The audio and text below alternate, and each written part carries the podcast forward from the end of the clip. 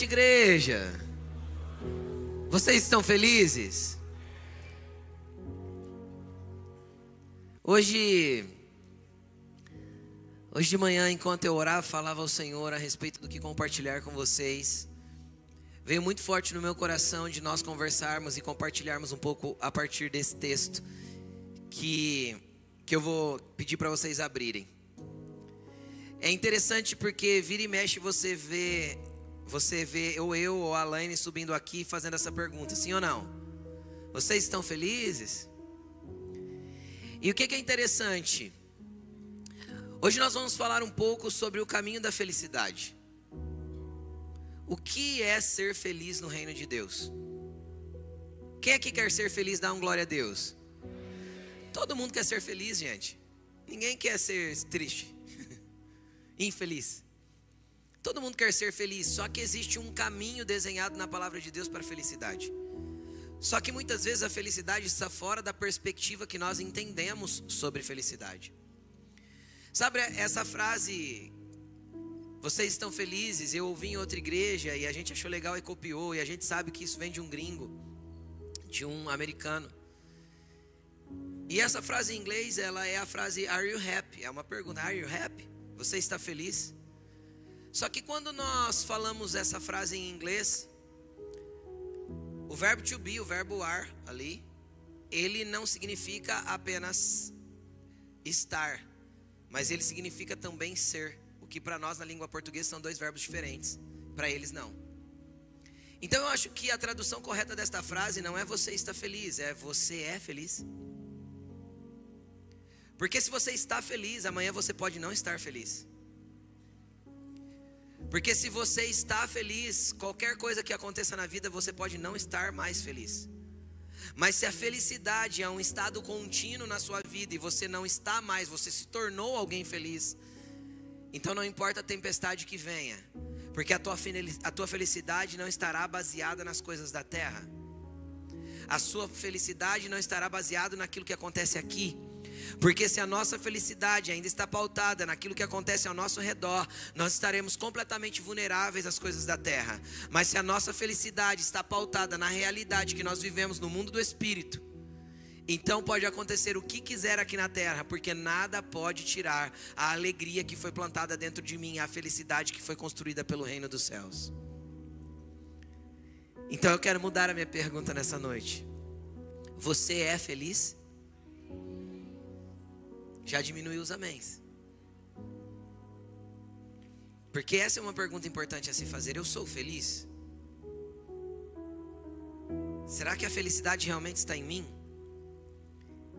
E hoje nós vamos falar um, um pouquinho a respeito do sermão de Jesus, do ensinamento de Jesus, na onde ele começou o seu ensinamento falando de felicidade.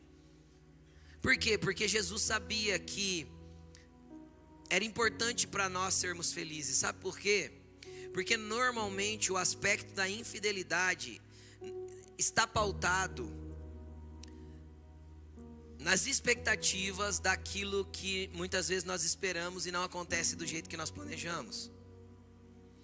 Todo ambiente de tristeza e infelicidade normalmente ele ele é fruto daquilo que nós criamos de prospecção para nós, de, de planejamento para nós e que não aconteceu. Só que deixa eu te contar uma coisa. As coisas da vida não andam do jeito que a gente planejou. Não andam? Tudo acontece do jeito que você planejou? Tudo acontece do jeito que você idealizou? Não é assim. Porque às vezes você idealizou uma coisa e é outra. Às vezes você pensou uma coisa e é outra. É muito legal quando nós olhamos para os casais apaixonados, né? Há uma idealização maravilhosa sobre as pessoas que estão no aspecto da paixão, até que a paixão passe. Então vem uma realidade chamada amor. Então aí no amor eu tenho escolhas a fazer todos os dias. E eu escolho amar, eu decido amar a cada manhã de novo. Eu estou escolhendo isso há 20, quase 26 anos com a Laine. Tem dia que é mais fácil, tem dia que não é tão fácil assim. É mentira? Quem é casado sabe o que eu estou dizendo. Tem dia que você está amando com vontade de matar. Ou não? Mas você está amando porque você escolheu amar. Por quê? Porque já se desconstruiu aquele castelo de expectativas e sobrou-se então o amor, que é a realidade. E toda a infelicidade na vida está literalmente ligada e diretamente ligada àquilo que nós criamos de ideia e que não aconteceu do jeito que a gente imaginava. Então, se a nossa felicidade está pautada nessas coisas da vida, desculpe, você vai ser infeliz a vida toda. Você vai viver de euforia, de conquistas e, e coisas que você conseguiu alcançar. Passou 15 dias, passou a euforia, acabou a alegria, pronto, você já é infeliz de novo. E sempre é assim. Mas hoje o que eu vou te ensinar, na verdade, hoje o que eu vou reensinar a partir daquilo que Jesus ensinou, ou seja, retransmitir o ensinamento de Jesus. Você vai entender que a felicidade vai se tornar alguma coisa que é em você e não que apenas está, mas que pertence à essência de quem você é. Olha para a pessoa que está do seu lado e fala assim: Você será feliz a partir de hoje. Amém? Abra sua Bíblia em Mateus capítulo 5, versículo 1. Mateus, Evangelho de Mateus, capítulo 5, versículo 1.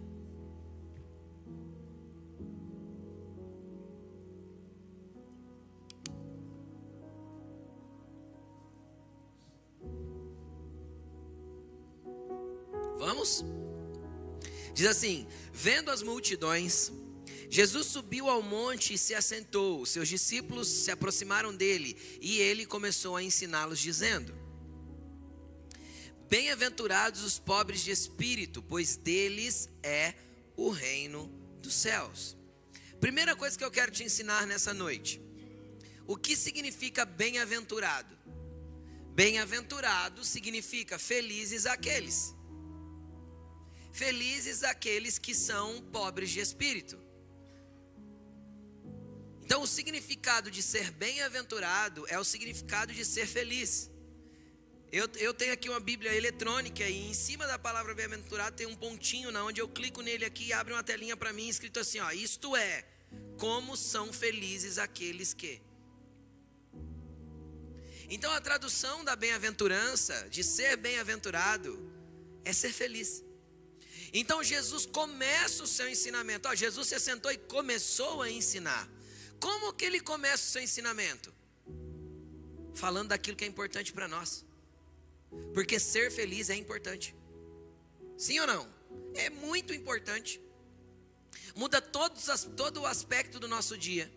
Quem já teve a insatisfação de passar por dias ah, muito próximos de uma depressão ou dentro dela, sabe que por mais azul que o céu esteja, ele está cinza para você.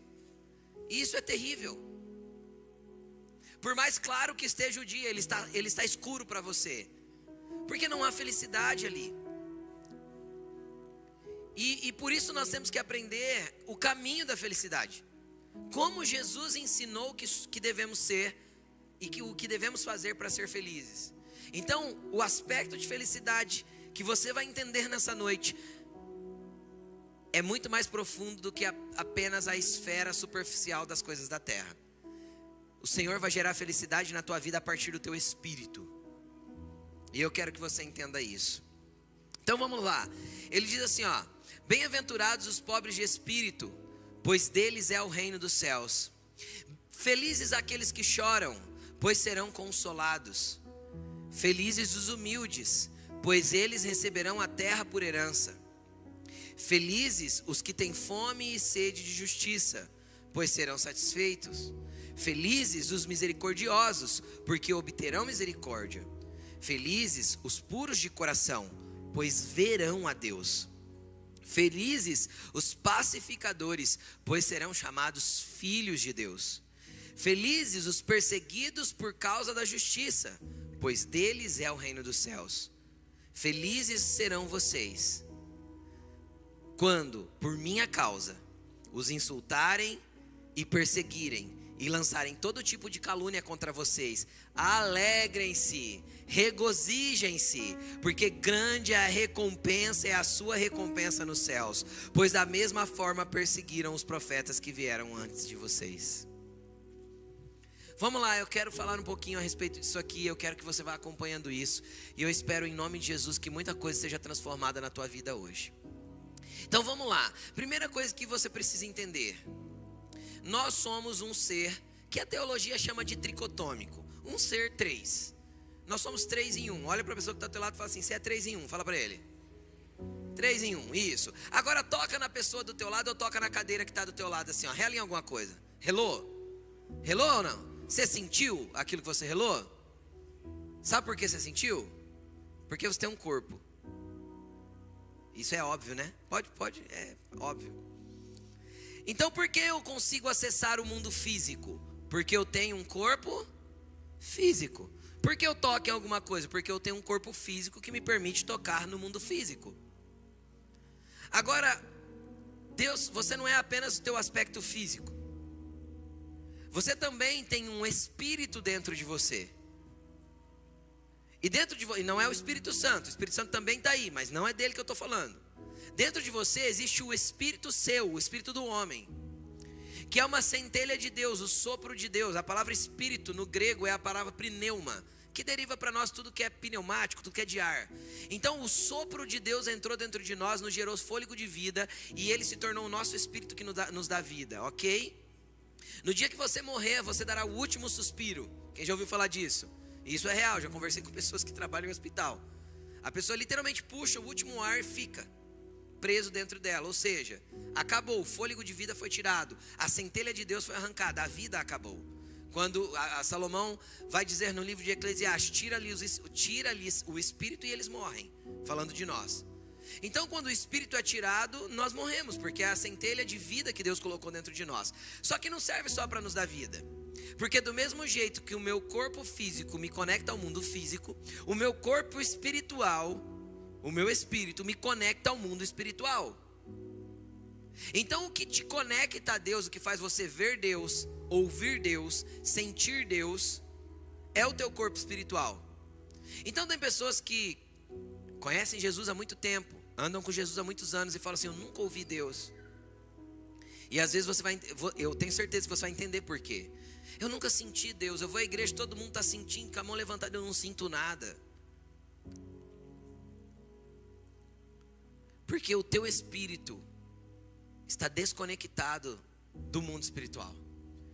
Só que hoje Jesus vai promover uma reconexão do teu espírito. Porque no teu espírito você pode acessar tudo que o mundo espiritual tem para disponibilizar sobre a tua vida. E aí nós temos um terceiro aspecto em nós, um terceiro componente em nós chamado alma. A alma no grego, que é a língua, eu falo do grego, gente, porque é a língua que foi escrita no Novo Testamento, tá? Em original. É a palavra psique, que vem, obviamente, a, a, a profissão de hoje em dia, que é de psicologia, é o estudo da alma. Por isso, quando a pessoa está depressiva, está angustiada, está com ansiedade, onde ela vai? Quem que ela procura? Alguém para tratar a alma dela.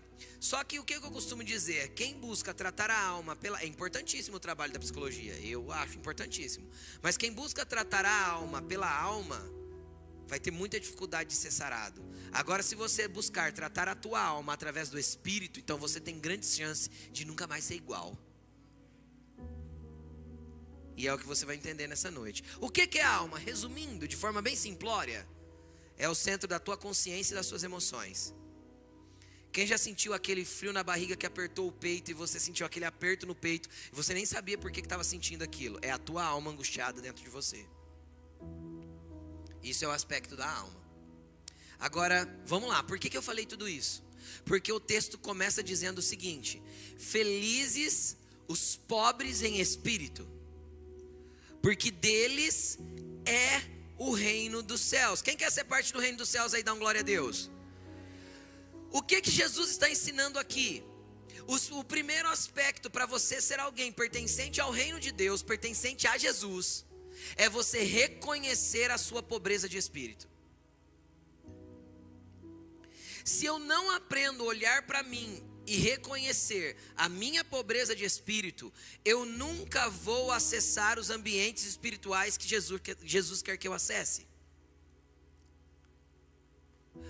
Qual que é o grande problema de muitas vezes nós não ouvirmos, não vermos, não entendermos, não, não nada? Parece que Deus está lá no céu e eu estou aqui na terra. E não é verdade, Ele habita dentro de nós. Por que parece que Deus está tão distante? Porque o meu espírito está empobrecido. E eu não reconheço isso. O meu espírito está totalmente sujo pelo pecado, desconectado de Deus, porque o que separa o homem do seu Deus é o pecado. Eu vivo uma vida displicente do jeito que quero. E aí eu não vou ter a capacidade mesmo de me conectar com Deus. Só que existe um caminho. E o caminho para ser feliz, um do, uma, uma das, dos passos para ser feliz é reconhecer que eu tenho essa pobreza de espírito, que eu tenho pecados em mim, que eu estou desconectado, que eu não ouço Deus do jeito que deveria ouvir, que eu não sou sensível a Deus do jeito que eu deveria ser, que Deus dá sinais e eu não consigo entender que Deus está dando sinais. Tem dia que Deus não dá sinal, tem dia que Deus chacoalha a bandeira na tua frente e você não enxerga. Tem dia que Deus grita na tua orelha e você não percebe com as coisas que estão acontecendo e você está insistindo em fazer do teu jeito e aí as coisas dão erradas e você insiste em fazer do seu jeito e as coisas não funcionam. E Deus está tentando te mostrar que Ele está ali tentando te dar uma orientação para que você vá pelo caminho que Ele tem para você. Só que você fica insensível, distante, desconectado. O que, que é isso? Isso é pobreza de espírito. Só que se você é pobre de espírito, em espírito, e você reconhece isso, isso chama-se arrependimento. Quando você vai para a presença de Deus e você reconhece a sua fraqueza, a sua sujeira, a sua imperfeição no teu espírito, e você fala: "Deus, eu sou esse" e nem merecia ter o Senhor como meu Deus, mas o Senhor me escolheu. Cara, você abriu um caminho para estar no reino dos céus. O reino de Deus não é para pessoas perfeitas. O reino de Deus não é para pessoas evangélicas. O reino de Deus não é para pessoas religiosas. O reino de Deus é para pessoas arrependidas. O reino de Deus é um reino de pessoas arrependidas. Jesus ensinou o seguinte: Jesus contando uma, uma parábola, um, uma história para exemplificar o que ele queria dizer, ele disse assim: ó, dois homens foram para o templo. Um chegou lá e orou da seguinte forma: Deus, eu te agradeço porque sou um homem justo, dou os meus dízimos em dia, faço tudo que é correto, sigo a lei corretamente, não me desvio nem para a esquerda nem para a direita. Senhor, obrigado porque eu não sou como os pecadores. Mas um outro homem também subiu. E ele esmurrava o seu peito e dizia: Senhor, me perdoa, porque sou homem pecador. Não sou digno de estar em Sua presença. Aí Jesus disse assim: Ó, o primeiro desceu para casa sem ser justificado. O segundo desceu para casa redimido, perdoado. Sabe por quê? Porque a nossa justiça diante de Deus, a Bíblia diz que não passa de trapo de imundícia. A sua justiça própria, a minha justiça própria diante de Deus não passa de trapo de imundícia. Você sabe o que é um trapo de imundícia? Servia para duas coisas: conter o fluxo menstrual das mulheres e cobrir feridas leprosas dos leprosos, as feridas purulentas que saíam pus. Só para isso que servia trapo de imundícia. Então a minha justiça diante de Deus é como um trapo de imundícia. Sabe como que eu sou justo diante de Deus? Quando eu me arrependo e Ele me justifica. Quando eu sou perdoado e Ele me insere no reino dos céus. Então, feliz o que é pobre de espírito, que reconhece a sua pobreza, que vai para Deus sempre com choro, lamento e arrependimento e volta para um lugar de relacionamento. Esse, esses são aqueles que vão viver eternamente com Jesus. Você quer que eu te dou mais um exemplo bíblico para nós não ficarmos só na parábola de Jesus, o que já é suficiente, porque são palavras de Jesus? Davi é o homem segundo o coração de Deus. Sim ou não? Está escrito que ele é. Vamos analisar a atitude do homem segundo o coração de Deus. Ele era o rei e o comandante dos exércitos. Aí está tendo uma guerra. Aí ele decide não ir para a guerra, ficar no palácio. Já está errado, você concorda comigo? Ficou. Aí a Bíblia diz que numa tarde, levantando ele do seu leito, ou seja, ele comeu, ficou com a barriga cheia, foi tirar um cochilo depois do almoço e o povo em guerra. Tá certo? Não, tá errado. Tempo de guerra é tempo de guerra, não é tempo de tirar cochilo à tarde. Quem está entendendo o que eu estou falando? Então tá. Então ele levanta, quando ele levanta com os olhos remelentos, com a boca baforenta, ele vai dar uma volta na sacada do palácio.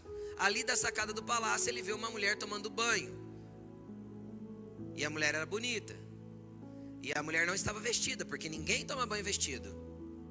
Então ele estava no lugar mais alto da cidade, ele olhou, devia ser a fresta de uma janela ou qualquer coisa dessa, dessa, desse tipo, e ele viu ela ali, do jeito que veio ao mundo. Ele gostou do que viu, Perguntou: quem que é? É mulher do teu oficial que está na guerra, Urias. Isso não incomodou ele, não. Ele falou: não, manda trazer ela.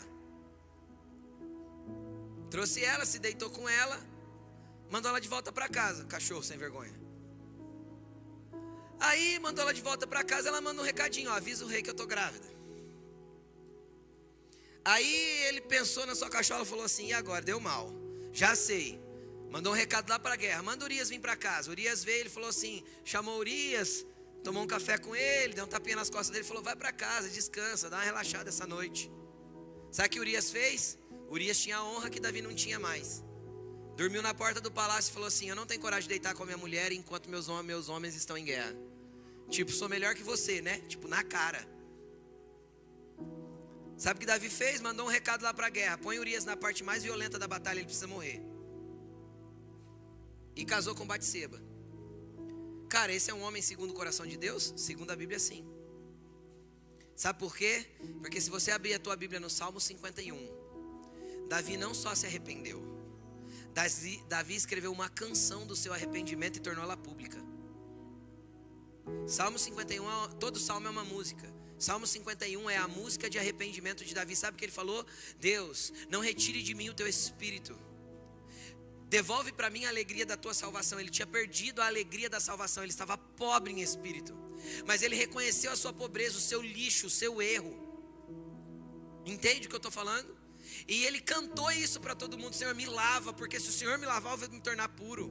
Senhor, me deixa mais alvo que a neve, então eu vou poder te glorificar de novo. Vou voltar a, a levantar salmos de alegria para o Senhor. Porque desse jeito não tem alegria nisso, não tem felicidade. Eu estou sujo, eu sou pobre de espírito nesse momento. Então, Davi não só se arrependeu, Davi tornou seu arrependimento público e fez uma música dele. Esse é aqueles que o céu olha e fala: Esse é segundo o meu coração. Parece doido, né? Esse é aquele que eu mandaria matar.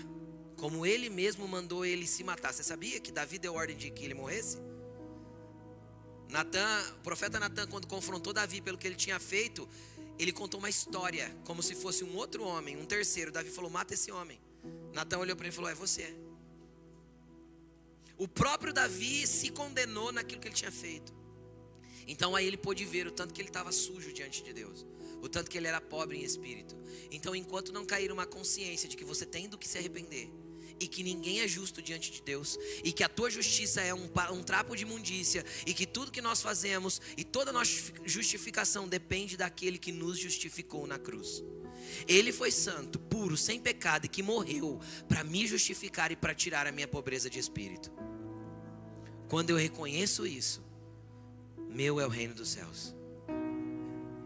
Meu é o reino dos céus. Você vai ter acesso a Deus quando você reconhecer que você não tem capacidade de acessá-lo. Você vai ter acesso a Deus quando você reconhecer que a tua força é insuficiente. Que o teu braço é incapaz. Que o teu orgulho não passa de nada. E de que você nada é se ele não for tudo em tua vida. Então aí você acessa um lugar nele. E isso é um caminho para a felicidade. Você entende isso? Felizes são aqueles que reconhecem a sua pobreza de espírito. Deles é o reino dos céus. Você é um cidadão, você é um cidadão do céu, querido. Se arrependa. Reconheça a sua pobreza, a sua incapacidade. O poder de Deus não é aperfeiçoado na tua força, ele é aperfeiçoado na tua fraqueza. Amém? Felizes aqueles que choram, pois serão consolados. Pastor, é estranho, né? É. Feliz aquele que está chorando? Isso. Por que está chorando? Está chorando porque se arrependeu. É uma sequência o ensinamento. Feliz aquele que se arrepende, que chora, que coloca lágrimas na presença de Deus pelo seu estado, que se arrepende do que fez. Feliz aquele que volta atrás, que reconhece que errou, que chora, lamenta. Feliz é aquele que está chorando, porque ele vai ser consolado. Deixa eu te explicar uma coisa. Pode ser que isso aconteça também, mas não tem a ver de um amigo chegar e falar assim: Ô oh, Ale, não chora não, vai dar tudo certo. Não é isso. Sabe por quê? Eu queria lembrar você quem é o consolador.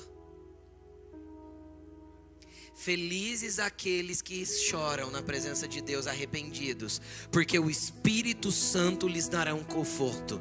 O Espírito Santo te encherá e consolará a tua vida. O Espírito Santo, o Consolador, entrará em você para consolar você na esfera do Espírito, não da esfera da alma, do carinho, do toque, do vem cá, meu amigo. Isso também é importante, mas não, ele vai te consolar na esfera do Espírito. Ele vai tirar o teu espírito de um lugar de sujeira e vai transicionar o teu espírito para um lugar de redimido de reconectado, de alguém cheio do Espírito Santo. Deixa eu te falar, a maioria das pessoas que estão aqui, se não todos nós, são cheios do Espírito Santo, só não entendem isso. Por quê? Porque um dia você se arrependeu e continua se arrependendo, então o Espírito Santo, o Consolador, está em você. Você é alguém cheio do Espírito Santo, você só não reconhece isso muitas vezes. Que você tem um amigo, companheiro que habita dentro de você e está com você o tempo todo para te perdoar de novo e de novo e de novo, com choro, lágrimas e arrependimento. Então você sai da presença dele cheio do Espírito, cheio do Consolador, para viver a realidade de uma nova vida. E não existe felicidade melhor do que ser cheio do Espírito Santo. Ah, meu Deus! Alguém redimido e cheio do Espírito, há lugar mais feliz que isso? O mundo pode cair ao teu redor, querido, ninguém arranca essa felicidade. Por quê? Porque ela está sendo gerada na esfera do Espírito na tua vida. Então, primeiro aspecto, reconhecer. Segundo aspecto, chorar. Você será consolado pelo Consolador. Felizes aqueles que são humildes, felizes os humildes, pois receberão a terra por herança. Vamos falar um pouquinho o terceiro aspecto da felicidade: ser humilde. É interessante que tem um aspecto da humildade que é humildade. Primeiro eu quero desconstruir um aspecto. Não existe nenhuma relação de humildade com dinheiro. Nenhuma relação de humildade com dinheiro. Normalmente quem tem muito dinheiro tem a predisposição de ser um pouco mais arrogante. Mas não tem conexão. Tá bom? Nenhuma. Humildade Existe rico humilde pobre arrogante, soberbo. Humildade não tem a ver com dinheiro. É o primeiro aspecto que tem que sair da tua cabeça. Segunda coisa que nós temos que entender: o aspecto natural de humildade é humildade. É aquele aspecto assim, quem que é uma pessoa que se coloca no meio de todo mundo, se faz igual, não se sente superior, não humilha ninguém, não pisa ninguém. Tipo, aquela pessoa leve, aquela pessoa que, tipo assim, não importa, não, não liga muito pra, para quando as pessoas brincam com ela. Quem está entendendo o que eu estou falando? É uma pessoa, gente. Eu acho que um dos sinais de ser humildade é ser humano, simples, gente. Quem entende isso que eu estou falando? Então isso é um sinal de humildade? Sim, é importante, claro. Só que eu quero levar você a um nível um pouco mais acima. Um nível um pouquinho acima disso. O que é a humildade no espírito? A humildade no espírito é a capacidade de ser humilhado e não revidar. É a capacidade, muitas vezes, das pessoas te considerarem menos do que você é, não reconhecerem o que você carrega, não reconhecerem o cargo que você tem, pisarem em você, falarem mal de você, e você não buscar de se defender. Tem uma frase do Luiz Hermínio que eu gosto bastante que ele diz assim, ó: "Não ofenda, não se ofenda e não se defenda". Isso é ser humilde na esfera do espírito. Ah, mas falaram de mim. Ah, pastor, mas você não sabe o que, que ele fez, o que ela fez. Deixa. Deixa eu te explicar uma coisa. Você tem o maior cargo que qualquer pessoa poderia desejar na terra. Você é filho de Deus. Não existe lugar maior. Não existe nenhum título eclesiástico, seja apóstolo, profeta, mestre, evangelista, pastor, pastora, bispo ou arcebispo ou qualquer porcaria que se possa ser entre os homens, que seja maior do que ser filho de Deus. Não existe nenhum lugar entre os homens que é maior do que ser filho do Todo-Poderoso. Então, se você já entendeu que é filho, acessando o reino e vivendo em arrependimento para que o Espírito Santo more em você, querido, não existe lugar maior que esse. Não se preocupa com o que falam, não se preocupam com o que te caluniaram, não se preocupa com quem tentou te derrubar. Porque se é Deus que está te exaltando, podem jogar pedra o tanto que quiser. Quando Deus exalta alguém, ninguém vai derrubá-lo. Só que quando Deus se opõe a alguém, ninguém consegue levantá-lo. E pronto. O que importa é quem você tem sido e se tornado em Deus. A felicidade está na realidade de entender que não, você não depende da opinião das pessoas para viver. Você não depende do aplauso das pessoas para viver. Você não, é, não depende do que as pessoas dizem para você viver. Sabe por quê? Porque você é filho do Todo-Poderoso. E isso basta. É o que Deus falou para Paulo. Deus disse assim para Paulo: A minha graça é suficiente para você, a minha graça te basta, porque o meu poder se aperfeiçoa na tua fraqueza. A graça de Deus que nos alcançou basta. Ah, mas disseram, mas falaram. E? Pastor, mas ofende, dói, eu sei. Eu sei. Eu já chorei bastante por coisas que disseram, inventaram, caluniaram. Mas sabe onde eu choro? Lá onde eu tenho consolo. Entende? Porque se eu for consolado lá, eu saio daquele lugar sabendo quem é meu Deus, quem é meu Pai, quem é meu Senhor e quem me chamou, e quem me, que, quem me estabeleceu e quem me encarregou de fazer algo. E pronto. E pronto. Ainda dentro desse aspecto da humildade, deixa eu te falar uma coisa muito importante muito importante. Perdoar e pedir perdão. Só gente humilde aprende a fazer isso. Por quê? Porque deixa eu te explicar uma coisa. Quem aqui já orou o Pai Nosso diz amém? Todo mundo. Você lembra como termina o Pai Nosso? Porque teu é o reino, o poder e a glória para todo sempre. O que diz o versículo 14 e 15 que tem logo de baixo? Quem sabe? Eu sei. Está escrito assim, ó. Jesus continuou dizendo após a oração: Porque se vocês perdoarem aos homens as ofensas que eles fizeram contra vocês, também o vosso Pai Celestial vos perdoará. Mas se vocês não perdoarem aos homens as ofensas que eles fizeram contra vocês, o vosso Pai Celestial também não vos perdoará. Agora, se Deus não me perdoa, eu posso chorar o tanto quanto eu quiser. E como que Deus não vai me perdoar? Quando eu não perdoar, não perdoar a ofensa que o irmão fez contra mim, a pessoa fez contra mim. Então, quem não perdoa não é perdoado. Quem não é perdoado tem os seus pecados todos em cima dele. Porque se você não é perdoado, onde teus pecados estão? Foram na cruz? Não, ainda estão em você. Agora, quem está cheio de pecado, está andando com Deus ou separado de Deus? E quem está separado de Deus na eternidade vai para o céu ou para o inferno? Então tá, então vocês já entenderam. Quem não perdoa vai para o inferno. É forte isso, mas é uma realidade bíblica. Eu não tenho só esse versículo para te dar, não. Eu tenho vários versículos para te falar a respeito disso. Então, perdão para o cristão não é uma opção, é uma obrigação. Entendeu? Perdão para o cristão não é uma opção, é uma obrigação. Porque senão seu relacionamento com Deus está cortado. Não tem outro jeito. E eu estou falando tudo de Novo Testamento, não tem nada do Velho. Não tem a ver nada com lei, tem a ver com Jesus ensinando. Então o que, que acontece? A humildade. Na humildade, em ser feliz na humildade, cara, você é feliz quando você perdoa. Sabe por quê? Porque a falta de perdão é um copo de veneno que você toma e espera que o outro morra. Você entendeu? Então você não tem opção em não perdoar. Você libera. E quando você liberar, você se torna livre. Quem é liberto no perdão não é o outro, é você. Porque o perdão não aprisiona, a falta de perdão não aprisiona o outro, aprisiona você. Você é liberto no perdão. Quando você libera perdão, quando você libera pessoas. Agora deixa eu te falar, indo mais um pouco ainda, liberar para Deus é fácil. Só que existem aspectos que você fez que você vai ter que consertar.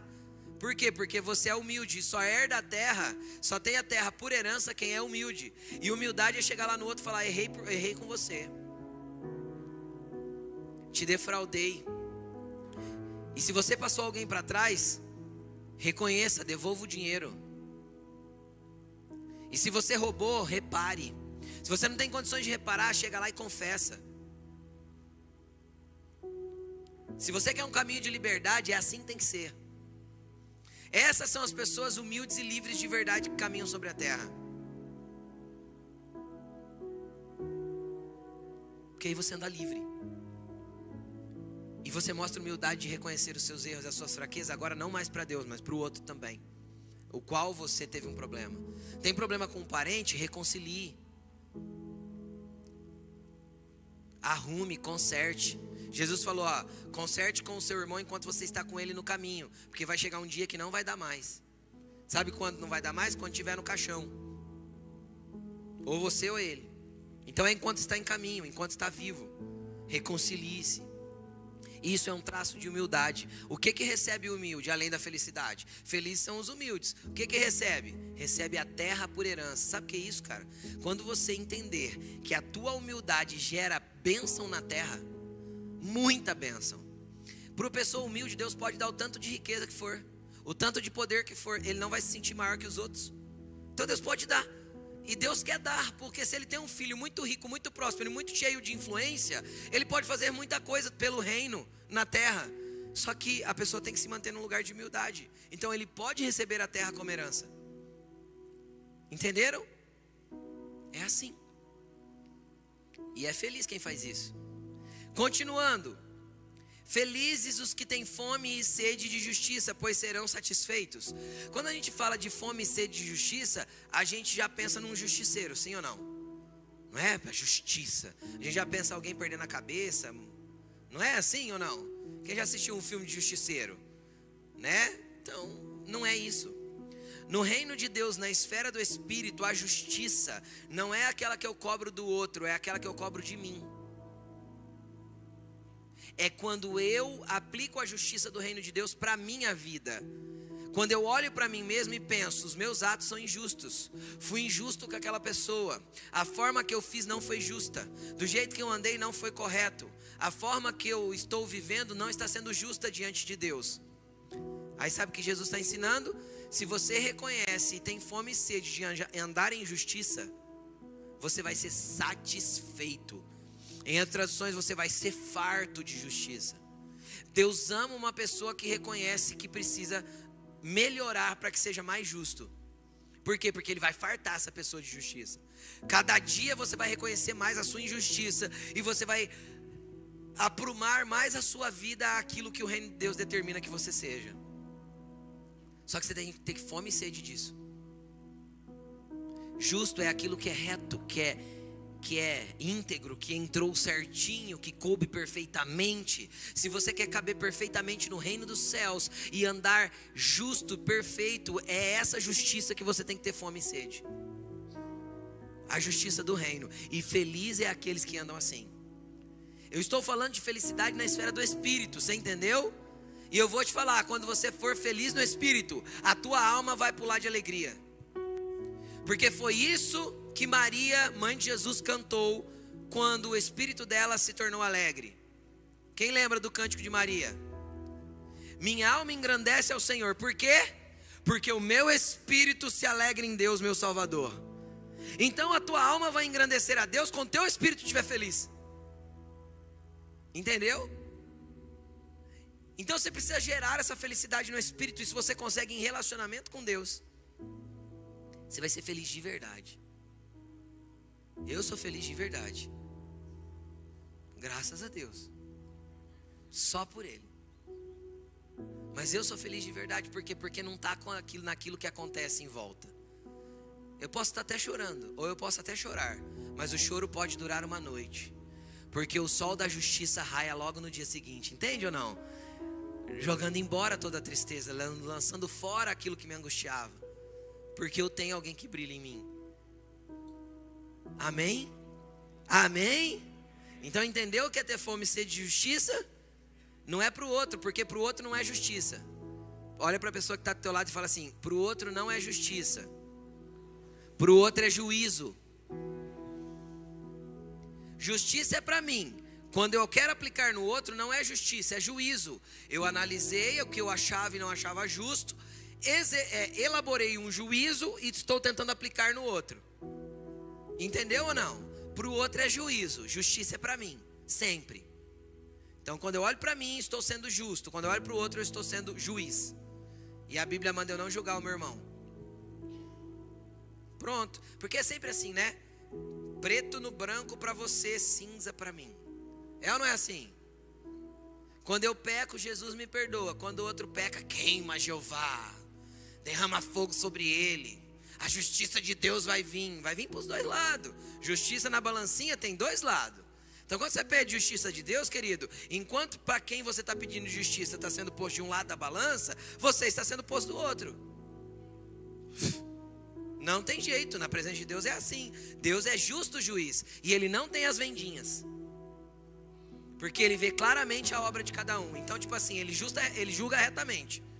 Então, a hora que você orou por alguém, Deus entra com juízo nessa situação, entra com justiça nisso. Deus pega você, coloca de um lado da balança, pega o outro, coloca do outro. Tudo bem, você quer justiça? Vamos pesar. O que, que Deus usou Daniel para falar para o rei? Ah, esqueci o nome do rei. O filho do Nabucodonosor. O que, que Deus escreveu na parede? Mene, mene, tekel, parsim. O que estava escrito? Pesado foste na balança, achados, achado foste em falta. Contado foram os seus dias e acabou. Ele morreu na mesma noite. Vai pedir justiça para Deus? Pode ser que você seja achado em falta. Então a justiça não é para o outro, é para mim. Para o outro é juízo. Então felizes aqueles que têm fome e sede de justiça. Para mim, não para o outro. Amém? Vamos lá, você vai ser farto da justiça de Deus. Felizes os misericordiosos. Por quê?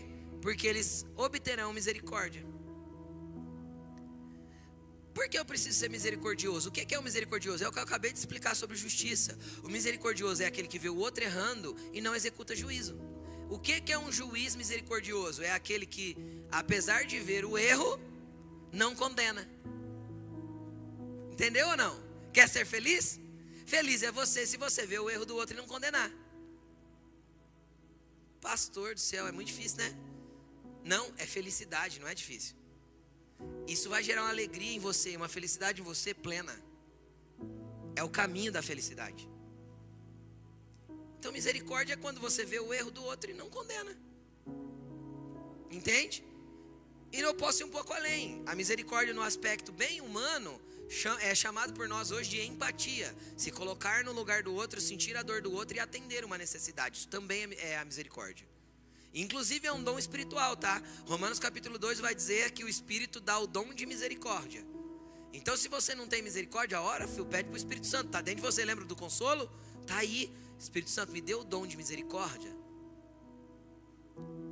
Então, o fato de se colocar no sentimento do outro, se envolver com a dor do outro, ajudar, auxiliar, estender a mão, orar, abraçar no momento difícil, isso é misericórdia. E quem age com misericórdia é feliz e também terá misericórdia como retribuição. Por quê? Porque você também pode errar. Sim ou não?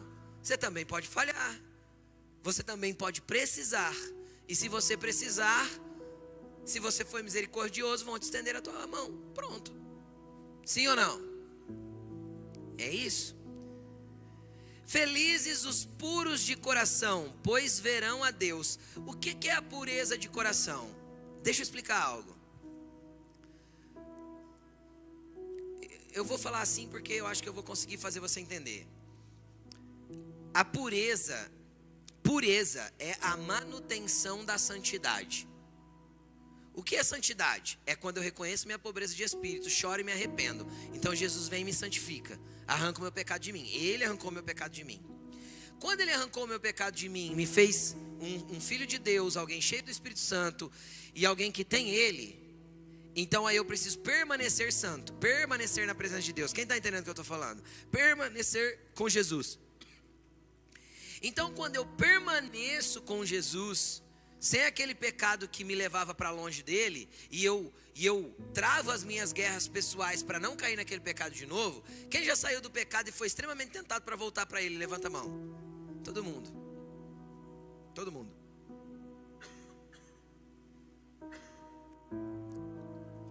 Então, quando eu saio do pecado, e mesmo sendo tentado, eu permaneço com Jesus, eu permaneço arrependido, eu permaneço no choro, eu permaneço distante do pecado, nasce em mim o que é chamado na Bíblia de pureza. Entenderam ou não? A pureza é a manutenção da santidade. Então você vem num aspecto de santificação dentro dessas bem-aventuranças. Eu reconheci minha pobreza, eu chorei, eu fui humilde, reconheci, eu confessei para alguém que eu tive que confessar. Você foi buscando justiça para você, então você foi se tornando puro. Aí ele fala: os puros de coração verão a Deus. Agora, o que é ver a Deus? Eu quero te chamar a sua atenção para isso. Ah, pastor, eu vou ver Deus quando eu morrer. Deixa eu te explicar uma coisa. Não é isso. Ver a Deus, a, se você pegar, eu peguei, né, aqui, a palavra ver, e você abrir o dicionário bíblico do grego, vai estar escrito assim: a primeira definição, ver com os olhos. é para vivo, porque só tem olho, só tem zóio na cara. Quem está vivo? Sim ou não? Que você morreu, você vai ver com o teu espírito lá na eternidade, com a tua alma lá na eternidade. Só tem olho, que ó, as duas bolotas que faz a gente enxergar, quem está vivo. Então não é para quando você chegar na eternidade. É para agora. Pastor, mas eu posso ver Jesus? Sim. Por quê? Porque lembra do espírito que você tem que te conecta ao mundo espiritual? No corpo espiritual que existe dentro de você, você tem olhos para ver, ouvidos para ouvir, mãos para tocar, paladar para apreciar. Entende ou não? Você tem tudo. Então você pode ter experiências com o mundo espiritual, cara, de forma transcendental e incrível que você nem imagina. O problema é que a gente anda anestesiado, distraído com as coisas da terra. Você não vai ter experiências espirituais nunca. Pastor, você já teve experiências espirituais assim? Graças a Deus, várias vezes. Jesus já me inseriu em lugares espirituais, já me mostrou coisas no, no ambiente do espírito. Eu já vi ambientes celestiais. Uma das maiores, eu não vou falar que é uma das maiores, a maior experiência que eu já tive com Jesus. Jesus me levou num ambiente celestial para me explicar o que era graça. Eu vou testemunhar para você. E como a experiência é minha, se você quiser acreditar, tudo bem. Se você não quiser acreditar, o problema é seu.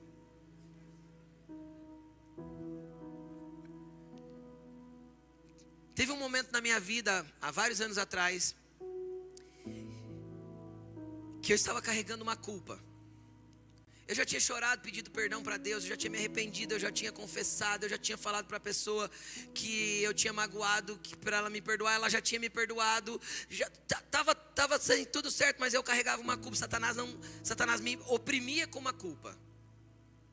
Sabe quando você sabe na mente que você é perdoado, mas o teu coração parece que não quer aceitar aquele perdão? Quem já, quem já passou por isso é terrível. É terrível. Então eu estava lavando louça com fone de ouvido. E eu estava ali lavando a louça, a Laine, acho que a Laine, eu não sei, a Laine devia estar fazendo outro serviço de casa. Não, ela estava no quarto. Não sei o que ela estava fazendo no quarto. E eu estava lavando louça ali na beira da minha, da minha pia. E ouvindo uma canção de adoração nos meus ouvidos. E de repente Jesus chegou ali, cara. Eu não o vi naquele momento, eu o senti.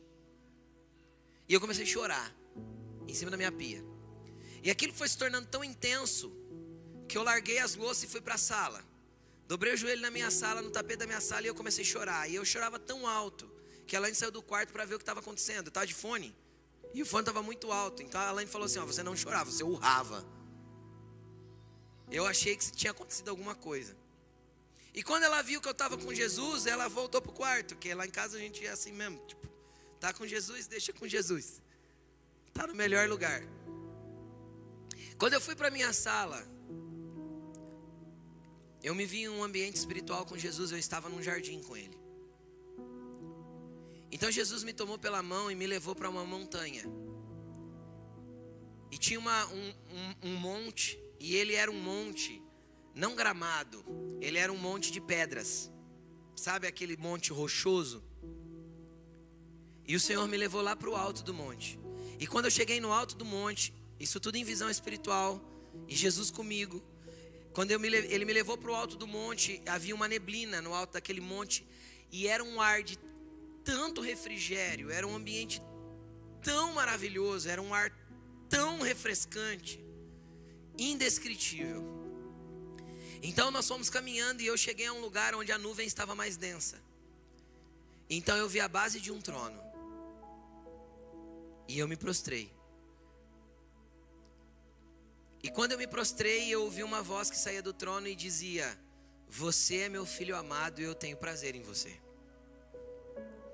E quando o Senhor falou isso para mim, foi a hora que eu mais urrei, que eu mais chorei.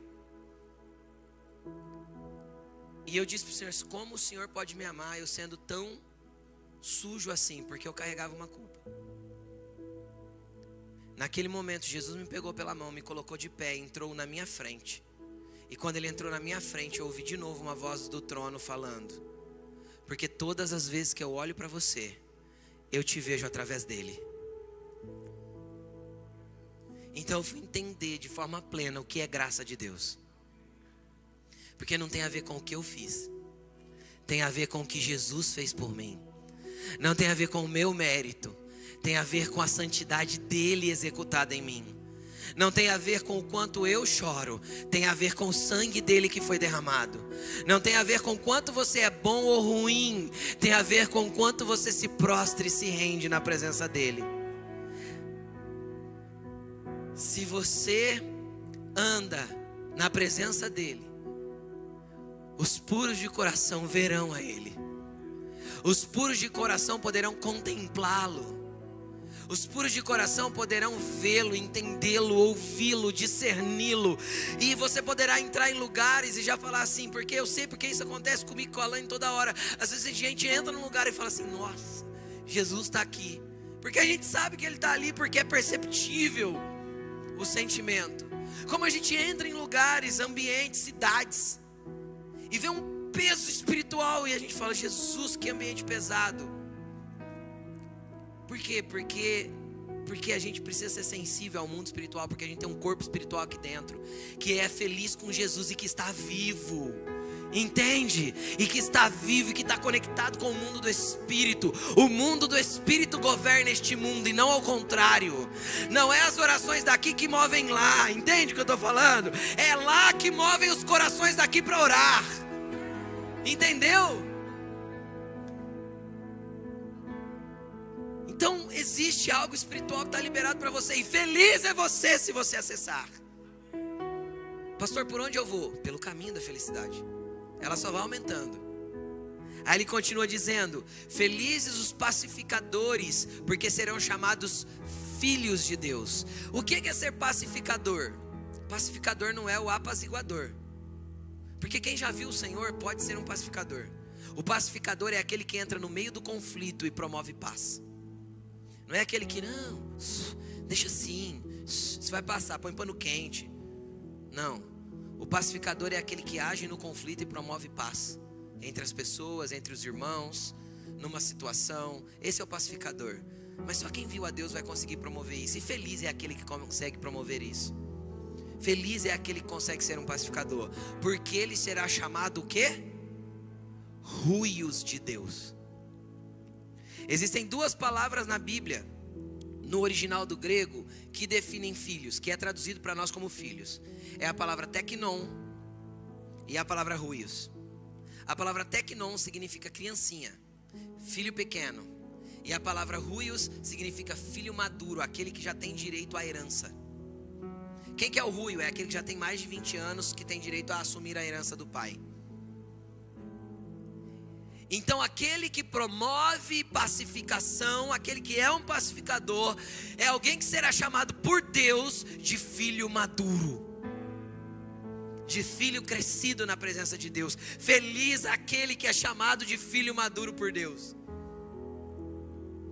É aquele que promove paz, paz entre os homens, paz na terra. É isso que Jesus quer te usar para fazer. Quem quer ser instrumento de Jesus aí para isso? Diz amém. Felizes os perseguidos por causa da justiça, pois deles é o reino dos céus. Ah, meu Deus do céu. Lembra que eu falei de você buscar justiça para você? A tua justiça vai incomodar. Porque quem é justo mediante os princípios do reino dos céus não emite nota fria, não sonega, não fala mal das pessoas, não entra em fofoca. Quem é justo segundo o reino de Deus anda corretamente, anda justo em todos os aspectos da vida. Porque você lembra que se você tinha fome e sede, Deus ia te fartar, a tua justiça vai aumentar. E quanto mais justo você for, mais você vai incomodar ao mundo. Quanto mais justo você for, mais você vai incomodar essa geração. Você quer uma coisa que é andar em justiça diante de Deus e incomoda já essa geração? Seja hétero, tenha uma esposa e crie uns três filhos, todos na igreja, na presença de Deus. Você já é um estranho, um injusto para essa geração. Deixa a tua justiça incomodar, até que te joguem pedras.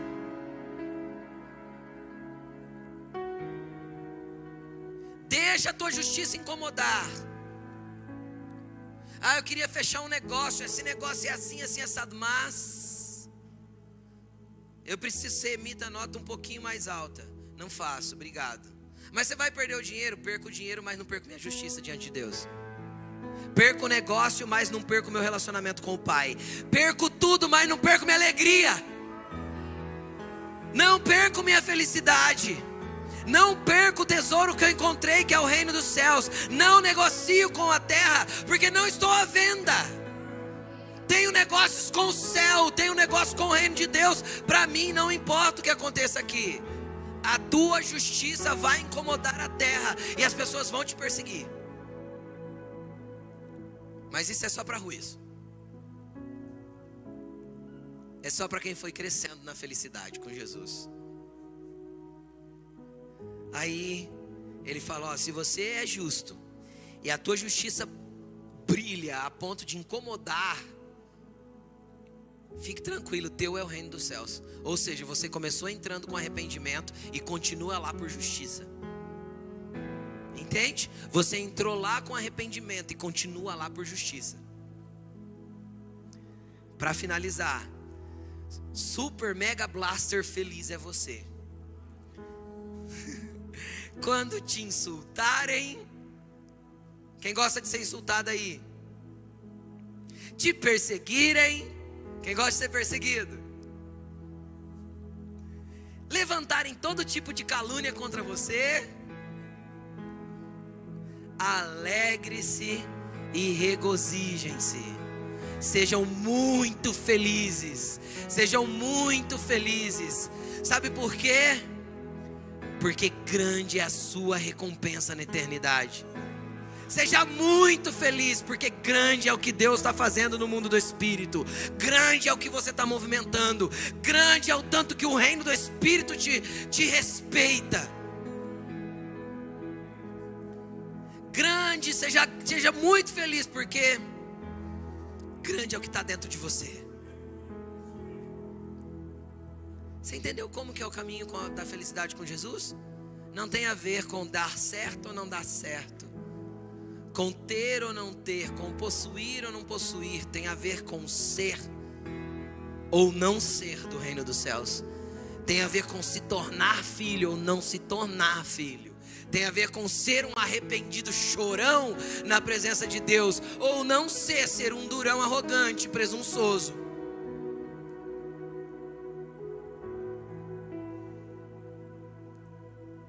Então para de transferir culpa para os outros. Hoje é dia de assumir as próprias culpas. Chamar a justiça para si próprio.